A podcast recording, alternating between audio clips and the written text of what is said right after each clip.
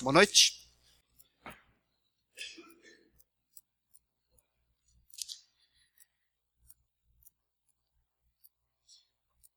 Pensa naquilo que a gente acabou de cantar. Contempla a Deus que está no seu trono, um Deus que é santo, todo o universo todo o universo é criado por ele e declara o seu poder. Nós estamos na presença desse Deus e nós estamos na presença desse Deus porque Jesus é nosso intermediário.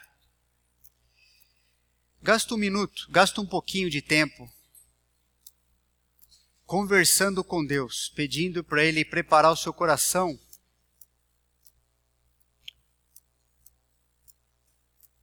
mostrando gratidão por você estar aqui,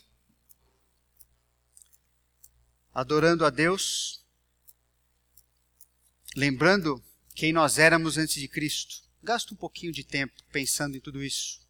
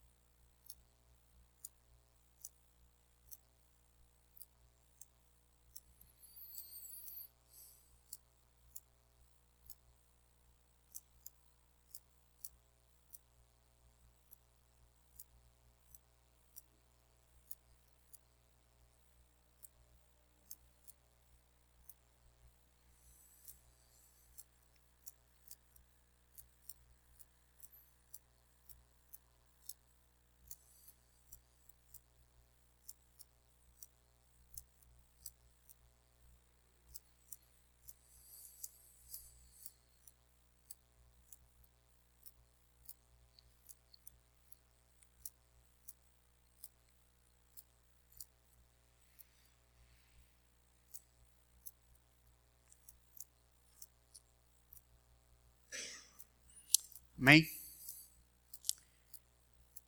Nós vimos semana passada, dentro dessa série de mensagens, que o resultado do treinamento bíblico é o crescimento bíblico do Evangelho, tanto no mundo, por meio da sua vida, da sua proclamação do Evangelho, quanto o crescimento do Evangelho em sua própria vida. E nós vimos três implicações sobre o crescimento do evangelho efetuado por Deus. Primeira que a gente viu foi que o crescimento do evangelho acontece nas pessoas, não nas estruturas da igreja. Que o crescimento do evangelho produz pessoas maduras que saem da nossa igreja para servirem melhor ao crescimento do evangelho. E que o crescimento do evangelho leva a pessoa ao próximo nível de crescimento. A mensagem de hoje fala o crescimento do evangelho se dá sob o treinamento geral e também sob o treinamento individual. E na semana passada nós vimos esse quadro, né, desses basicamente alguns estágios que a gente observa na vida cristã, de modo geral.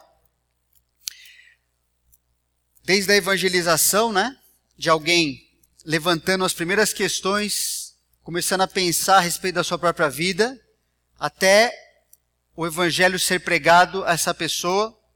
E quando essa pessoa crê, ela começa a ser acompanhada através do ensino bíblico básico e sendo acompanhada por, outra, por outro cristão, ela inevitavelmente vai chegar num estágio de crescimento onde necessita de ajuda para continuar crescendo.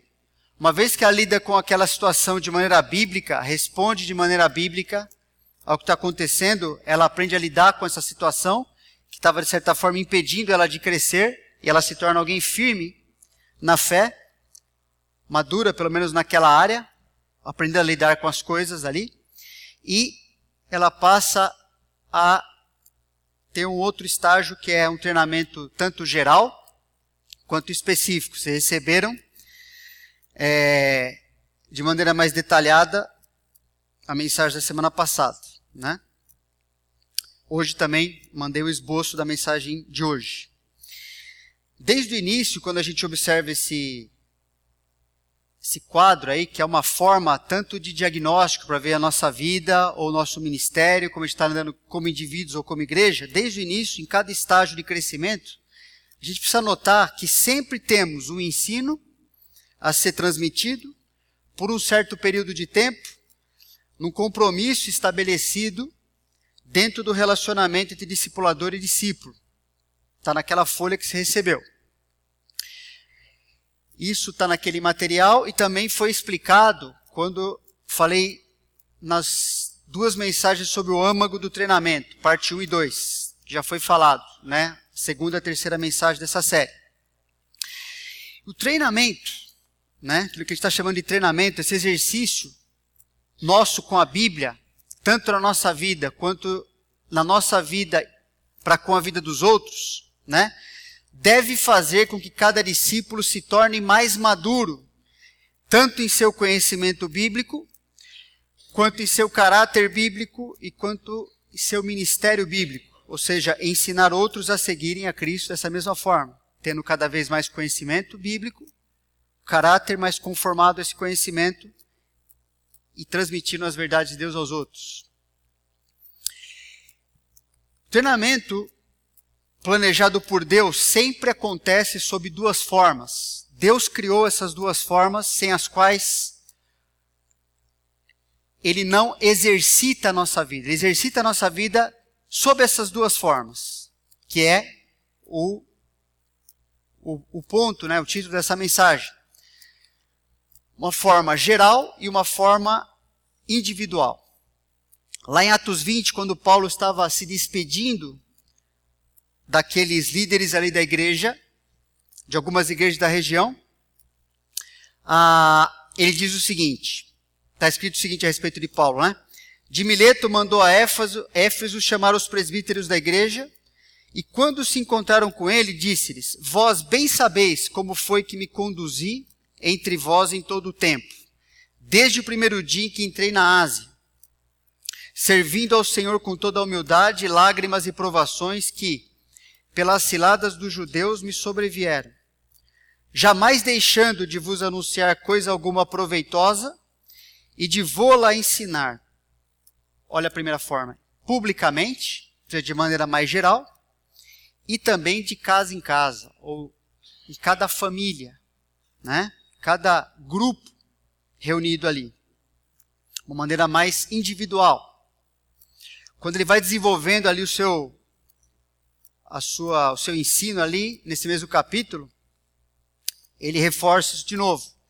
Fala: Agora eu sei que todos vós, em cujo meio passei pregando o reino, não vereis mais o meu rosto. Está lidando em um aspecto mais geral, treinamento geral. Né? Todos vós que ouviram aquilo que eu ensinei.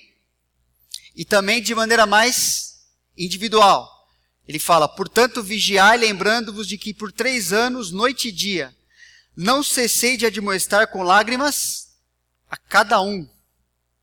Percebe o aspecto, a forma individual? As duas formas são biblicamente necessárias, pois cumprem papéis diferentes e complementares no nosso crescimento. Né? Treinamento geral a palavra é ensinada de modo geral, pois possui uma audiência geral, portanto, sua aplicação é geral. Então fica fácil da gente entender. É o que a gente está fazendo aqui, por exemplo, né? Seja numa EBD, numa mensagem, num curso, numa palestra, onde você tem várias pessoas ali recebendo o ensino bíblico. É, o conteúdo é transmitido às pessoas como um todo. Ok? Colossenses 3,16, parte A fala: habite ricamente em vós a palavra de Cristo.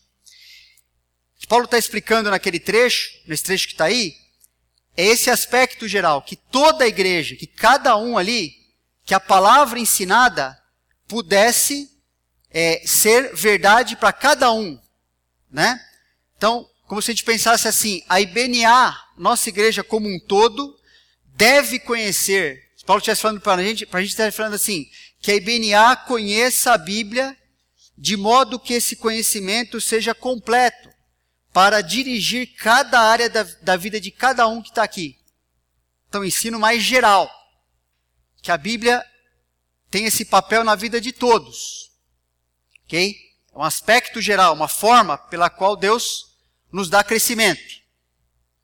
Então, nessas formas que a gente se reúne aqui, é isso que acontece, ou deve acontecer. E no treinamento individual, a mesma palavra é ensinada de modo individual para um indivíduo ou pequeno grupinho ali que está passando por uma situação semelhante. Portanto, sua aplicação é específica a um certo relacionamento né, seja com uma pessoa ou com um pequeno grupo ali, e numa certa situação, para lidar com uma certa área, por exemplo, que é a continuação de Colossenses 3,16. Né? Parte B fala: instruí-vos e aconselhai-vos mutuamente. Percebe? Um ao outro, em toda a sabedoria, louvando a Deus com salmos e hinos e cânticos espirituais com gratidão em vosso coração então, o que está falando aí? Que cada um, agora não de maneira geral, né? Mas que cada um deve ensinar e ensinar o outro a aplicar o conhecimento bíblico a uma certa situação específica. Por isso que ele usa a palavra sabedoria. Né? Em toda a sabedoria, quando a gente pensa nesse termo, é, a gente pode usar naquele sentido, né, de a sabedoria de Deus, o conselho de Deus, toda a Bíblia, enfim, né? Mas quando essa palavra é usada, normalmente ela é usada num contexto onde é necessário, é requerido uma aplicação mais específica numa situação. Por isso que não só habite ricamente em vós, mas que cada um, na vida um do outro, possa ensinar e ensinar como viver aquele princípio por causa de uma situação específica. E por isso essa palavra é sabedoria. Para que todos estejamos sendo dirigidos visivelmente pelo Espírito. Por que eu coloquei esse finalzinho aí? Porque se você for comparar com o texto paralelo lá de Efésios 5, 19, que fala, 18 em, frente, em diante, que fala do Espírito Santo, você vai perceber que quando o Espírito Santo está é, de maneira visível dirigindo a vida dos cristãos, o que acontece é que esses cristãos vão ter esse efeito, né? Com louvando a Deus com salmos e hinos e cânticos espirituais, com gratidão em vosso coração. Aqui em Colossenses está falando do efeito que a Bíblia, aplicada de maneira individual na vida uns dos outros, produz que é o texto paralelo que o Espírito Santo faz na nossa vida. Então não há é, diferença, na verdade. Quando o Espírito Santo quer nos levar a, é, ou melhor, quando o Espírito Santo nos dirige, quer levar nossa vida a ser controlada por Ele, ok? Ele vai fazer com que a nossa vida seja dirigida pela palavra e as aplicações que a gente necessita de maneira individual vão acontecer uns nas vidas dos outros. Esse é o método que o Espírito Santo, que Deus usa para nos treinar, para nos equipar de maneira geral e de maneira específica. Então isso tem a ver com as formas que isso acontece, pode ser através de um discipulado, pode ser através de um aconselhamento, de uma conversa específica, enfim, todo o conteúdo bíblico o mesmo conteúdo do ensino geral, mas transformado em uma aplicação específica e uma prestação de contas entre indivíduos.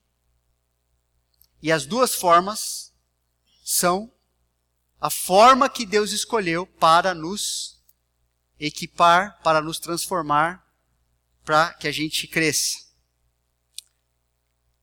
Um autor bíblico é, explica dessa forma esse trecho de Colossenses. Ele fala instruir e aconselhar, né? ele fala instruir num aspecto mais geral, nos ajuda a adquirir a perspectiva de Deus sobre a vida. Então, quando a gente está sendo ensinado, a gente vai compreendendo o que, que Deus pensa sobre a vida, que Deus pensa sobre tudo. Né? Deus trata, daquilo que a Bíblia trata, Deus mostra qual é a verdade, o que, que é o seu pensamento, como é que as coisas são definidas pela verdade de Deus. E aconselhar um treinamento mais individual. Aconselhar ajuda você a não só enxergar de maneira geral, a sua a, a realidade, mas aconselhar tem a ver com você enxergar sua própria vida sob a perspectiva de Deus. É ver como que você está vivendo em relação à, realidade que Deus definiu ali. Esse mesmo autor aí coloca o seguinte: não há um dia em que, os, em que todos os membros do corpo de Cristo não necessitem ser ensinados ajudados a identificar aqueles artefatos remanescentes de uma cosmovisão não submetida ao Evangelho. Percebe então o aspecto mais geral. Também, agora falando do aspecto mais específico, também não há nenhum dia em que não necessitemos ser aconselhados, confrontados com o fato de que ainda olhamos pelos espelhos festivos do mundo e andamos ao redor com opiniões distorcidas de, de quem somos. Então não adianta, não é suficiente nós termos uma teologia clara, bíblica, correta. Isso é uma parte. Ok? Mas não é suficiente para ver transformação de vida. Porque o treinamento de Deus quer que a gente pegue isso que a gente conhece, que a gente aprende, e olhe para a nossa própria vida pense, como é que eu estou vivendo em relação a essa perspectiva de Deus? Se não chegar nesse ponto, não está havendo treinamento, não está havendo crescimento bíblico. Porque essas são as duas formas que Deus escolheu para nós. Uma depende da outra. O conteúdo bíblico, percebe, é o mesmo. A diferença está no quê? Na aplicação mais geral ou mais específica, devido à necessidade que todos temos de aprender o que é a vida, né, de maneira mais geral, e de que maneiras específicas estamos vivendo de forma errada, que não está batendo com o que nós aprendemos. Justamente por não nos enxergarmos conforme a Bíblia e não nos submetermos a ela. Por isso que é necessário o ministério mais específico. Normalmente, a gente tem melhor disposição de aceitar qual, qual forma? Geral, né? A gente não tem muito problema em aceitar o treinamento geral. Mas a gente tem mais resistência ao treinamento individual. Não é? Por que será? Bom, pode ter vários motivos, né? Mas quando a gente pensa até nisso que a gente está falando aqui, até nessa deficiência, o fato de nós ainda não termos chegado lá, não, não estamos perfeitos, né?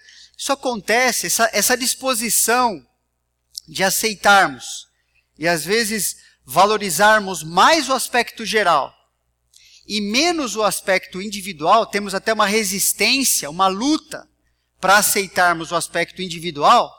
Isso acontece porque o conhecimento é muito valorizado por nosso desejo de autoexaltação e por nossa cultura, que é formado o quê? Cultura é formada de pessoas, né? Ao mesmo tempo, a nossa cultura valoriza o individualismo. E não gostamos de prestar conta da nossa vida para os outros. Por isso somos mais resistentes ao treinamento individual. E por isso a gente cresce menos do que deveria. Porque Deus só vai promover crescimento sob as duas formas, operando juntamente. Okay? Não é possível haver crescimento bíblico genuíno, não é possível haver maturidade simplesmente sob a forma do treinamento geral. A igreja, a, a vida cristã, não foi planejada por Deus para acontecer dessa forma. Ela foi planejada por Deus para acontecer sob essas duas formas, de maneira geral e de maneira individual. E a nossa resistência é por causa do nosso orgulho mesmo. Que a gente gosta de conhecer coisas, mas não gosta de que alguém fala que a gente não está vivendo conforme o nosso conhecimento das coisas. Isso nos incomoda. Não deveria incomodar tanto, especialmente o santo, o salvo, porque ele já ele tem ciência, né, de que ele é, ainda está aprendendo muita coisa, ainda está aprendendo principalmente a aplicar, né, o que ele conhece a sua vida, a sua caminhada. E a gente pode ter certeza absoluta de que a gente conhece muito mais do que a gente aplica. Não precisa ter dúvida disso. A gente tem um monte de coisa que a gente já conheceu, já estudou, já viu. E a gente é mais lento em praticar aquilo. A gente demora mais para fazer aquilo virar né, um estilo de vida. E muitas vezes a gente está atrás do próximo conhecimento e do próximo e do próximo, porque nosso coração, enganoso como ele é, a gente acredita que se eu tiver muito conhecimento, isso é igual a ter muita transformação de vida. Isso é muito comum haver confusão dessas coisas, né? Saber muita coisa ser interpretado como estar vivendo aquilo que se sabe. Quando a gente sai às vezes de um curso, de uma palestra, a gente sai com a, a, gente sai com a impressão às vezes de que a gente está melhor do que quando a gente entrou ali. Pô, a gente pode ter, a gente pode ter adquirido mais conhecimento. Mas melhor você vai estar se aquele conhecimento está sendo, né? Aquele, aquilo que o próprio Tiago fala no capítulo assim, se aquela palavra está sendo acolhida no coração, se está sendo aceito, está confrontando o que a gente pensa, se está nos levando ao arrependimento aí sim eu vou sair melhor. Se não é conhecimento. Senão eu estou só sob a forma do treinamento geral. Mas o crescimento de cada um de nós só acontece quando essas duas formas estão acontecendo. Pois foi assim que Deus planejou a nossa edificação. Trecho já bem conhecido. Efésios 4, 11 e 12 diz o quê? E ele mesmo concedeu uns para apóstolos, outros para profetas, outros para evangelistas e outros para pastores e mestres, com vistas ao aperfeiçoamento dos santos para o desempenho do seu serviço, para edificação do corpo de Cristo. Interessante quando você lê esse trecho de Efésios 4, de 11 a 16, você percebe que ele usa essa palavra edificação no começo do trecho e também lá no último versículo. Como se fosse assim, né? os pães da edificação e no meio do sanduíche ali, como é que isso acontece? Qual é o recheio da coisa? Né? Para haver edificação, tem que haver algo acontecendo ali. E é isso que ele vai explicar. No plano de Deus, esse versículo mostra que Deus concedeu alguns que são responsáveis pelo crescimento do corpo ali, representado ali pela igreja local, um grupo de cristãos ali por meio do ensino, da igreja aqui também, por meio do ensino e correção baseados na palavra de Deus, a fim de que toda a igreja ou toda a IBNA cresça segundo os critérios da palavra. Mas estes mesmos responsáveis, qualquer pessoa, todas as pessoas dentro do corpo, têm a mesma necessidade de crescimento pelo ministério gracioso da palavra nas suas vidas porque eles estão no mesmo processo de santificação dos demais e necessitam atingir os mesmos alvos que Deus tem para a igreja inteira.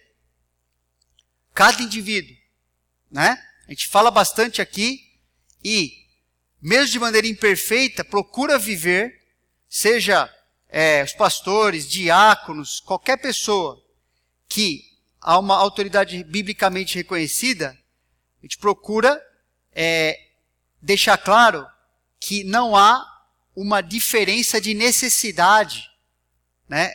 Qualquer pessoa está necessitado dessa mesma palavra trabalhar na sua vida. Deus usa os me, o, as mesmas formas, o geral e o individual, para que haja crescimento em cada pessoa.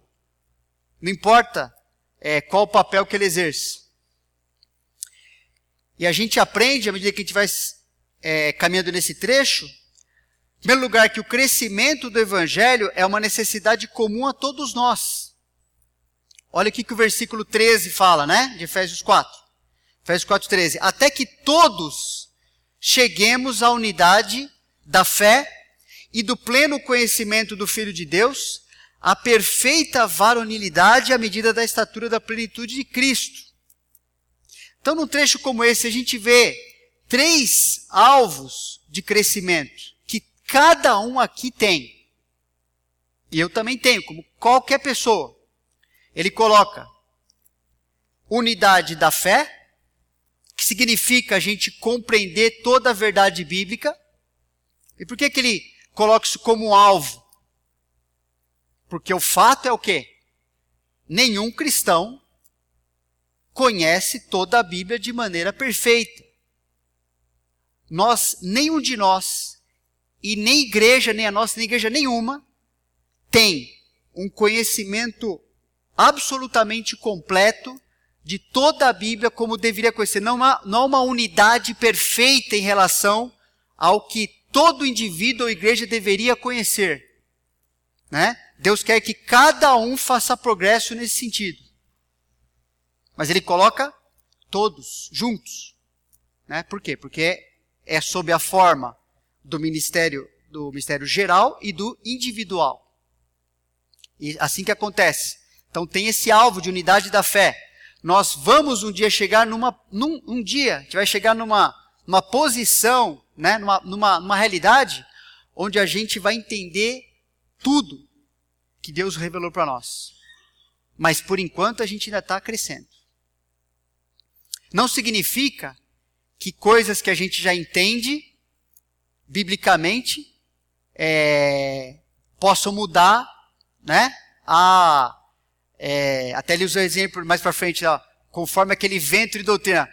É, a, surgiu uma novidade, então, então se muda. Não, negativo. Aquilo que está, aonde a, a gente já chegou na Bíblia, já temos convicção bíblica, podemos defender aquilo biblicamente, está correto. Ok? Então a gente vai para próxima, para a próxima necessidade. Mas é um alvo, uma unidade da fé. Outro alvo que ele coloca nesse trecho é o pleno conhecimento do Filho de Deus, pleno conhecimento de Jesus. Não só compreendermos toda a verdade bíblica, a unidade da fé, mas sermos, nós obedecermos toda a verdade bíblica. Nós fazemos isso? Toda a verdade bíblica? Não, né?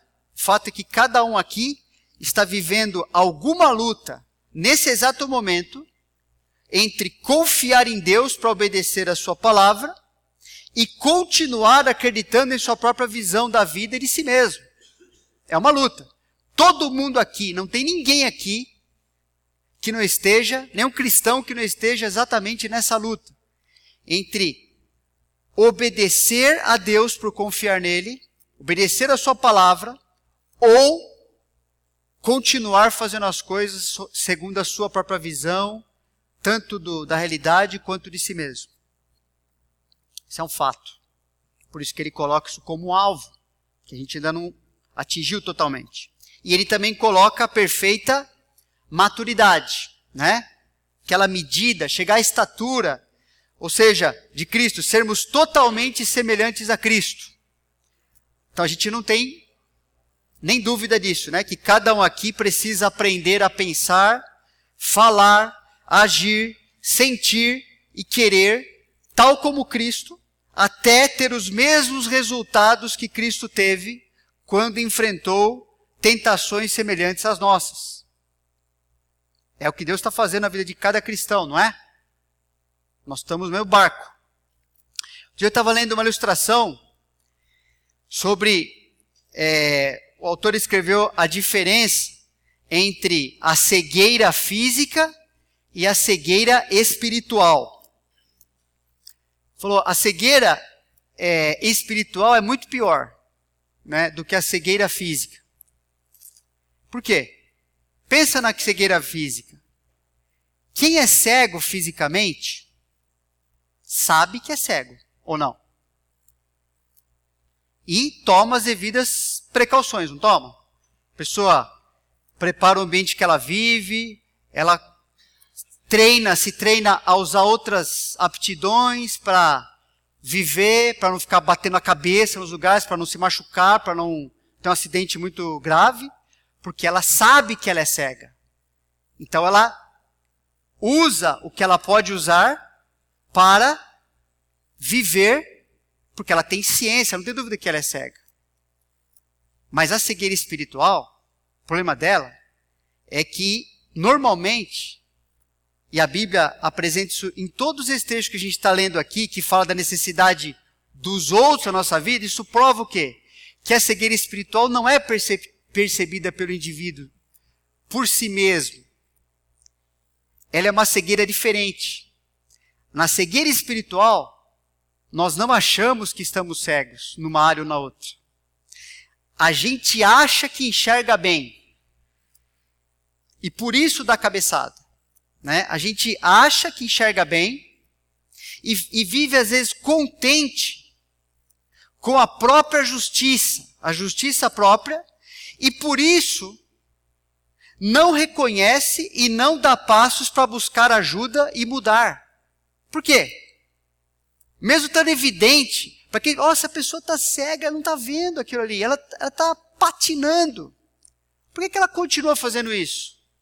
Porque ela não acha que ela está vivendo assim. Ela acha que a sua visão é perfeita a respeito de si mesmo, ou a respeito, primeiro, né, da vida, da realidade, tem uma visão correta das coisas. E o pior, ela tem uma visão correta a respeito de si mesma. Ela acredita que ela está de fato vivendo conforme o padrão certo. Se fosse assim, não haveria necessidade do ministério individual. Nós precisamos tomar emprestado os olhos dos outros para enxergarmos a cegueira espiritual. Não tem outro jeito. A gente só enxerga dessa forma. Se você acredita que você consegue identificar na sua vida tudo aquilo que você precisa mudar e consegue fazer isso sozinho, você está cego espiritualmente.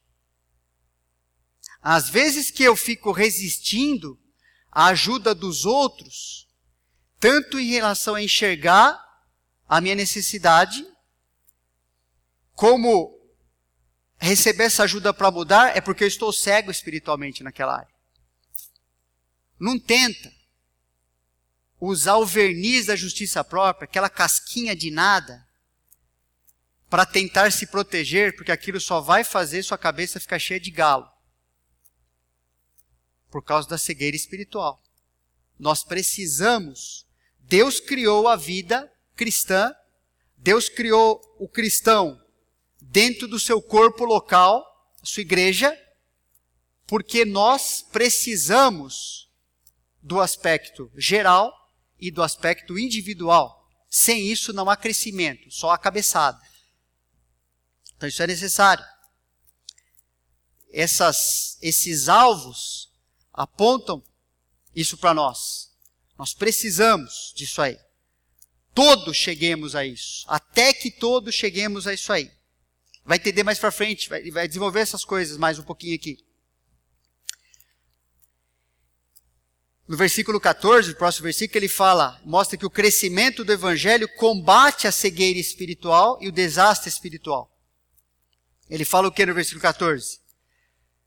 Para que não mais sejamos como meninos, agitados de um lado para outro, e levados ao redor por todo o vento de doutrina, pela artimanha dos homens, pela astúcia com que induzem ao erro. O tempo verbal aqui tem que deixar a gente convencido de que esta é a realidade de cada um de nós. Ele fala, para que não mais sejamos dessa forma errada de viver e de se enxergar. Por que, coloca para que não mais sejamos? Porque de fato nós somos. E se a gente não admite isso, é a prova de, da cegueira espiritual. Tempo verbal indica as três condições que podem e precisam ser mudadas. Ele fala a imaturidade, né? O erro doutrinário e a degradação da nossa vida. E ele mostra que essa sequência, é nessa sequência que a coisa acontece. Quando há uma imaturidade, ou seja, quando não há prática de uma verdade de Deus, uma obediência à verdade de Deus, né? usando os meios que Deus deu ali para a gente crescer, né? tanto o aspecto geral quanto o individual, quando não há a obediência, a pessoa permanece imatura naquilo, ela está aberta para qualquer outra coisa, qualquer coisa que justifique o seu comportamento, que é qualquer vento de doutrina, qualquer coisa que ela tente abraçar para continuar baseado na sua justiça própria para viver. E quando ela faz isso, ela não está mais naquele estágio daquela imaturidade, daquele, daquilo que ela podia obedecer lá no, lá no começo. Agora, ela, a vida dela está mais arruinada, está degradada agora, né? Pela astúcia com que induzem ao erro. Então, a, o resultado é que a vida dela vai ser mais errada do que no começo do processo. Percebe como é importante tanto essa forma geral quanto a forma individual que Deus usa para transformar a nossa vida? E ele coloca nos últimos dois versículos também para reforçar ainda mais, desenvolvendo mais isso aí, que o crescimento do evangelho exige a participação de todos, ministrando a verdade em amor uns aos outros cada um ministrando a cada um. Versículo 15, 16 fala assim: Mas seguindo, né? Para a gente não viver do jeito que é do 14 lá, na imaturidade, no erro doutrinário, ou a degradação da nossa vida, ao erro, pior ainda. Qual é o antídoto? Mas seguindo a verdade em amor, cresçamos em tudo, naquele que é a cabeça, Cristo, de quem todo o corpo, bem ajustado e consolidado pelo auxílio de toda a junta, segundo a justa cooperação de cada parte, efetua o seu próprio aumento para edificação de si mesmo em amor. Não acredite na bobagem que você pode crescer por você assim ter acesso hoje é fácil, né? Às aos melhores ensinos que existem. Se não tiver sendo exercitado pelo corpo, pela, por, por indivíduos aqui de dentro, é porque você está cego. Você está se enganando. É só assim que há crescimento. É esse ministério que Deus criou para nós. Né? Ele faz questão de enfatizar aqui, colocar a palavra todo, cada, cada um. Quando a gente lembra daquele trecho de 1 Coríntios 12, lembra do como Deus usa a metáfora do corpo humano para exemplificar o que é uma igreja local? Porque a aplicação só pode ser assim. Percebe? Ele especifica o ministério, a importância de cada um, a ponto de, Paulo fala, Ninguém pode chegar para uma outra pessoa e falar: não preciso de você falando isso para mim ou fazendo isso aqui comigo ou qualquer coisa assim. Isso é produto da cegueira espiritual. Ele fala que Deus coordenou os seus filhos de modo que só existe vida dessa forma. Não existe de outro. Então, cada um aqui quando a gente olha para um trecho desse, lembra de outros, né? Cada um aqui necessita do ministério da palavra, no qual Deus decidiu usar outra pessoa para ajudá-lo a enxergar aquilo que precisa ser mudado e ajudá-lo a mudar mesmo de fato. Não adianta só no, seu tempo com Deus falar, não, Deus, eu, eu vou combinar uma coisa com o senhor aqui, o meu irmão me exortou lá, falou uma coisa para mim lá, mas eu vou aqui entre o Senhor só. Isso não existe. Isso aí é auto-engano. Deus vai usar pessoas, pessoas que eu fico mais inclinado a ouvir, ou que eu fico menos inclinado, tanto faz, isso mostra a necessidade do meu coração também, não tem problema nenhum, para que a mudança na minha vida não só seja identificada pelos olhos dessas pessoas, mas que ela se, que essa mudança aconteça com a ajuda destas pessoas. Cada um que experimenta, o texto está mostrando que cada um que experimenta o ministério da palavra na sua vida, aprende a conhecer um Deus amoroso que está realizando cada mudança necessária. É interessante, quando você aconselha alguém, pessoas que são aconselhadas e aprendem a lidar com um problema, um só, são pessoas que normalmente estão prontas a ser ainda mais transformadas, a se abrem para mais mudança de Deus na vida. Infelizmente, o contrário também é verdade.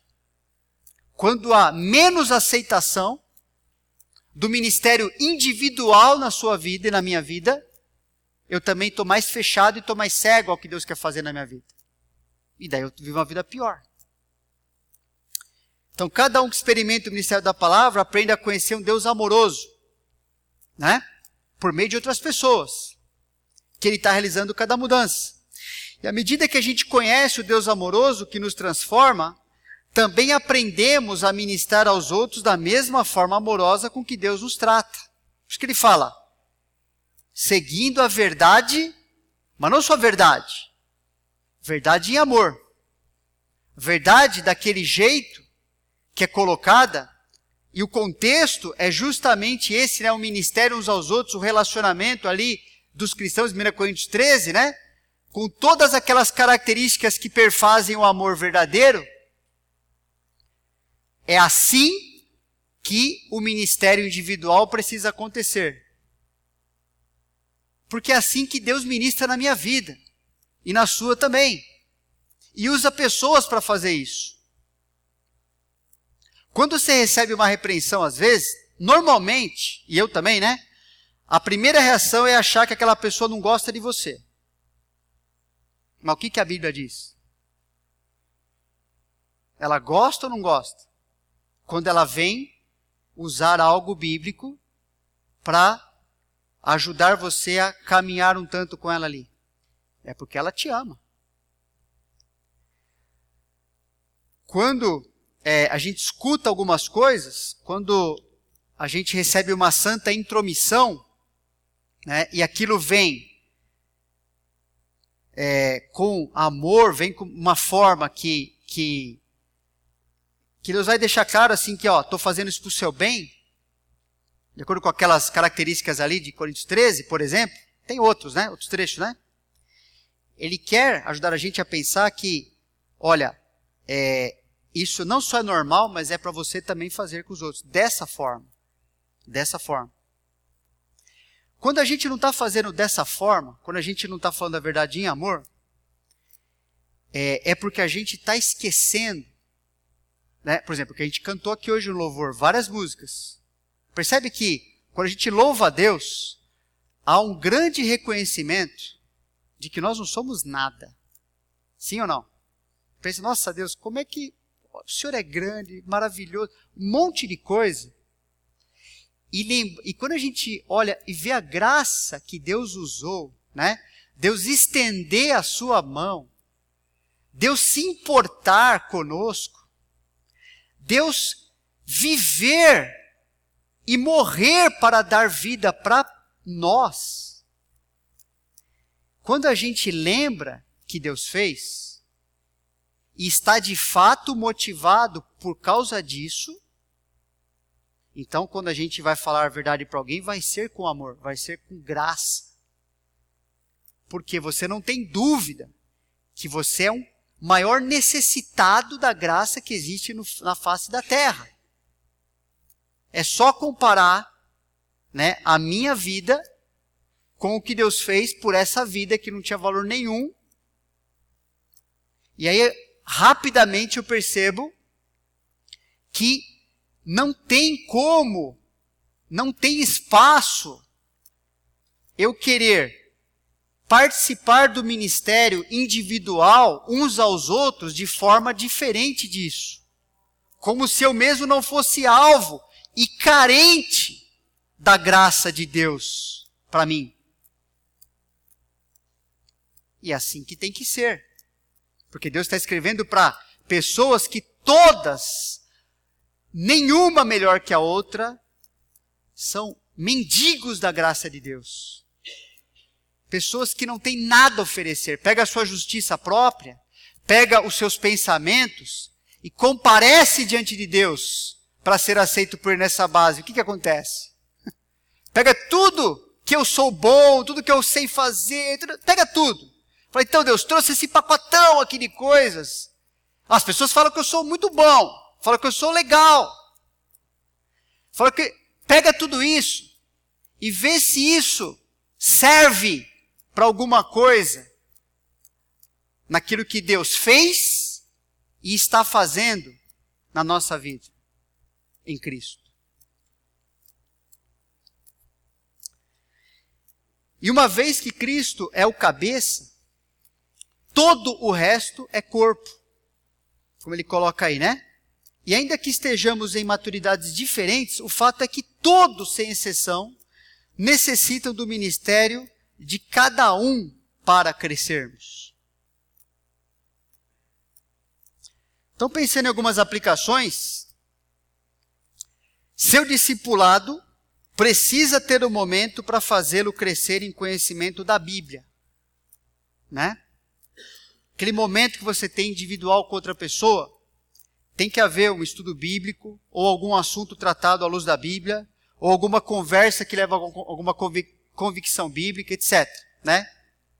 Coisas desse tipo. O seu discipulado precisa ter um momento para fazê-lo crescer em obedecer à Bíblia. Ajuda de outros, tanto em oração quanto em plano de mudança bíblica. Tem que ter isso aí. Tem que, tem que ter um momento onde você vai praticar aquilo que está aprendendo. Se está falando sobre, já falamos sobre isso, eu estou repetindo. Se está falando, por exemplo, sobre evangelismo, em algum momento você vai ter que sair para evangelizar junto. Está falando sobre é, vida financeira. Em algum momento você vai ter que expor teu orçamento para alguém que está te ajudando está falando sobre, enfim, qualquer área. Aquilo vai ter que ser ensinado como os princípios de Deus agora vão funcionar dentro dessa área. E ensinar a obedecer. Não é só ensinar para assim, ah, obrigado, depois eu vejo isso aqui, vou, vou, vou ver uma hora com Deus. Não, não. É ali. E quando vier o próximo encontro, é ali de novo. Para ver se houve obediência. Seu ministério aquilo que você faz, aquilo pelo, pelo qual você serve a Deus, tanto aqui dentro quanto fora, deve ser avaliado, precisa ser avaliado como está cooperando para fazer com que outros cresçam segundo os critérios da Bíblia. Por exemplo, acabando de falar verdade em amor. Será que a maneira como eu estou ajudando pessoas é assim? É verdade em amor? Tem bastante espaço para crescer, pelo menos na minha vida. Seu relacionamento com os outros precisa ser avaliado. Como? Né? De que forma? Está sendo uma forma para que você mesmo cresça segundo os critérios da Bíblia. Eu estou submisso ao ministério dos outros irmãos, por exemplo, que ministram segundo a Bíblia. Eu aceito, eu estou aberto. Eu faço isso com eles o meu relacionamento tem isso em vista?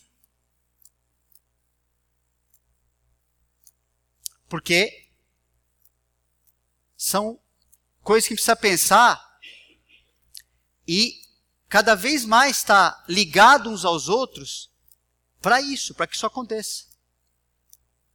Porque sem o aspecto geral, como Deus nos ensina, e sem o aspecto individual, não há treinamento, não há exercício e não há crescimento sem isso. Amém? Senhor Deus, queremos te agradecer, porque o Senhor, na tua palavra, vimos pouca coisa, quantidade de textos que a gente observou, mas há muitos textos, Senhor, muitos princípios que provam que esses dois aspectos, as duas formas, foram planejadas pelo Senhor para que a gente crescesse em maturidade, que a gente ficasse mais parecido com o Senhor Jesus, que a gente ajudasse outros a fazer o mesmo. E o teu plano é perfeito. Ele é tão perfeito que ele transforma pessoas imperfeitas como nós. Mesmo com a nossa resistência, mesmo com nossas ideias falsas, nosso o que a gente tenta construir ao redor de nós mesmos, que não nos serve para nada, os nossos pensamentos, as coisas das quais a gente se agarra para é, querer mostrar para nós mesmos ou para os outros que somos melhores do que de fato somos. Mas a tua palavra revela a verdade do nosso coração, da nossa situação, e por ela nós não somos só confrontados, mas nós somos ensinados como viver diferente até obtermos os resultados do Senhor para nós. Nos ajuda a guardar isso no coração, a utilizarmos as tuas formas para viver e não nos isolarmos, não interrompermos atrapalharmos aquilo que o Senhor tem realizado em nossa vida. Com certeza nós temos experimentado muito disso, Senhor. Do ministério uns dos outros aqui. Um na vida do outro. Mas eu sei, tanto pela minha vida quanto a vida dos meus irmãos e irmãs aqui, que nós resistimos muitas vezes a isso. E nós precisamos crescer. O Evangelho precisa crescer na nossa vida e através da nossa vida no mundo.